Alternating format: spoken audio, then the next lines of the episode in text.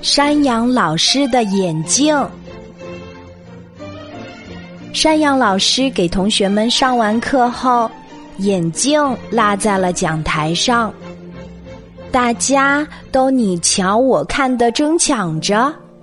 小猴第一个跳到讲台上，他把山羊老师的眼镜戴上，扮起了山羊老师的样子，引得同学们哈哈大笑。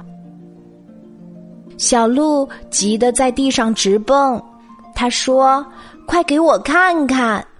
小鹿拿到眼镜，也好奇的戴上，可是不一会儿就被山羊老师的眼镜给弄晕了，赶紧摘了下来。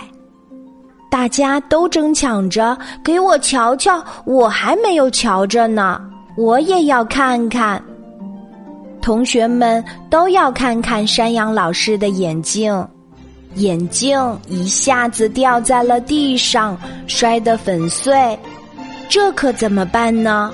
班长小兔说：“这个时候，发现眼镜不见的山羊老师走进了教室，看到了摔在地上的眼镜，大家都怕被山羊老师责备，谁都没有承认错误。”山羊老师没有质问大家，只是笑着说：“看我这记性，总是丢三落四的。”随手拿起摔坏的眼镜离开了。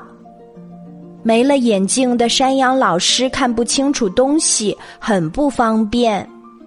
大家看到山羊老师没了眼镜，很愧疚，于是一起商量。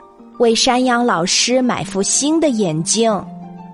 第二天一早，山羊老师来到教室，看到讲台上有一副全新的眼镜，新眼镜闪闪发光，特别漂亮。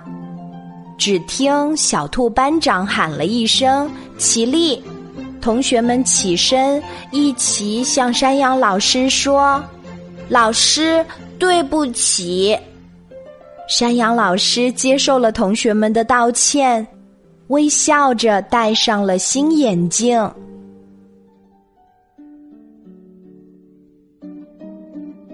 好啦，今天的故事就讲到这里。我是你的好朋友，晚安，妈妈，小宝贝，睡吧，晚安。